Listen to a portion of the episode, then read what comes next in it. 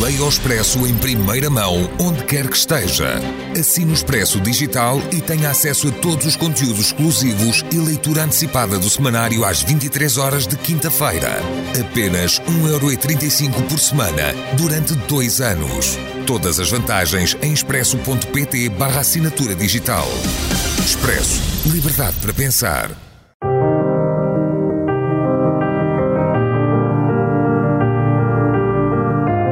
Desastres naturais.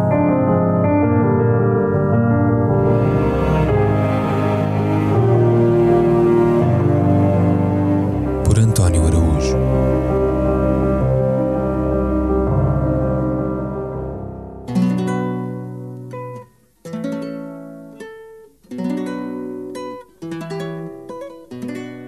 Manolo Sanlúcar. Para quem acredita em bruxas, é confortante pensar que os dois pontos cardeais da vida deste Manolo, começado em São Lúcar de Barrameda aos 21 de novembro de 1943, terminado em Jerez de la Frontera no passado 27 de agosto, foram os mesmos, exatamente os mesmos, que, em tempos idos, seu pai percorria de bicicleta para aprender guitarra com Javier Molina, um dos maiores mestres da época, e que, se não fossem esses quase 30 km de Sanlúcar a Jerez, feitos de bicicleta para lá e para cá por Isidoro Munhoz, padeiro de profissão, Manolo Munhoz Alcon jamais seria quem foi. Manolo Sanlúcar, medalhador por mérito nas Belas Artes, em 2015, filho predileto da província de Cádiz, em 2016, Prémio Internacional de Flamenco, 2021. Em 78 anos de vida, 70 foram dedicados ao flamenco, que dizia ter servido com a devoção de um monge. E, na verdade, graças à aprendizagem da guitarra feita junto do seu pai, com apenas oito primaveras já Manolo ganhava um prémio na sua terra natal, o qual, posto modesto, lhe facultou o acesso ao palco em festas privadas ou da aldeia, e sobretudo aos microfones da rádio. Com isso chegou aos ouvidos de um cantaor de renome, Pepe Pinto, nome artístico de José Torres Garçon, casado com uma garganta lendária, Pastora Pavon, Laninha de los Peines, rainha de muitos tangos, pateneiras, polerias e soleares. Pepe chamou Manolo a Sevilha, escutou na companhia de Pastora e, ao ouvirem no tanger as cordas, cheio de alma e doente, ficaram os dois extasiados e logo lhe propuseram passar a integrar o elenco da sua companhia. Mas, como esta estava de férias, em descanso pós-turnê, deram de empréstimo de uma Pepe Marchena, o ninho de Marchena, criador da colombiana, que levou para os seus espetáculos. Não tinha sequer 14 anos, ganhava 50 pesetas. Chamavam-lhe por brincadeira Manolito El de Sanlúcar.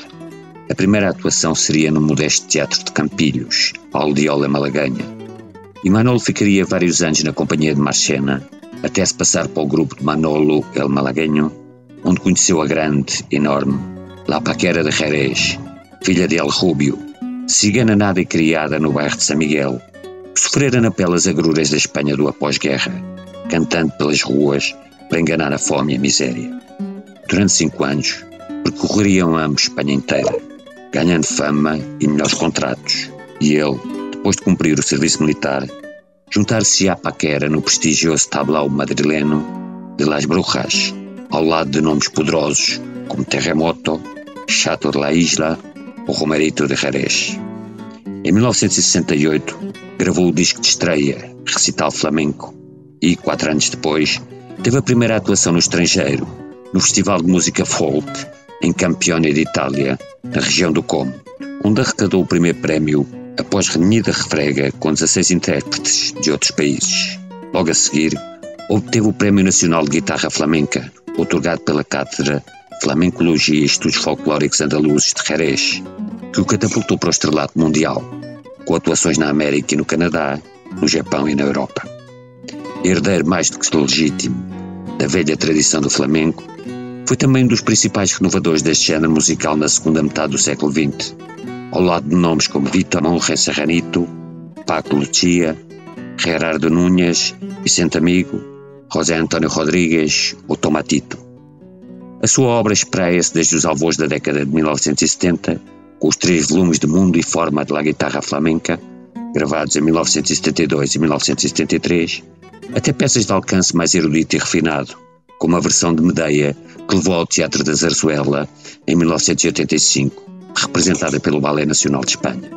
Passando, em 1992, por Alribe, poema sinfónico para o filme Sevilhanas de Carlos Saura, ou Loucura de Brisitrino, de 2000, Trovas de Lorca, na voz de Carmen Linares. Em 2005, gravou o hino da Andalucia, homenagem à terra onde nasceu e cresceu, entre Sanlúcar de Barrameda e Jerez de la Frontera, e ao seu espírito singularíssimo, feito de flamenco rondo e taurina.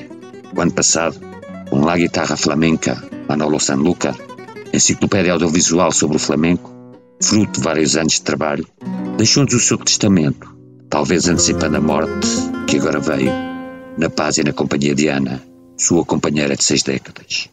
No passado 27 de agosto, desapareceu aquele a quem chamavam Cabalho Negro, intérprete da alma de Espanha e dos seus muitos enigmas.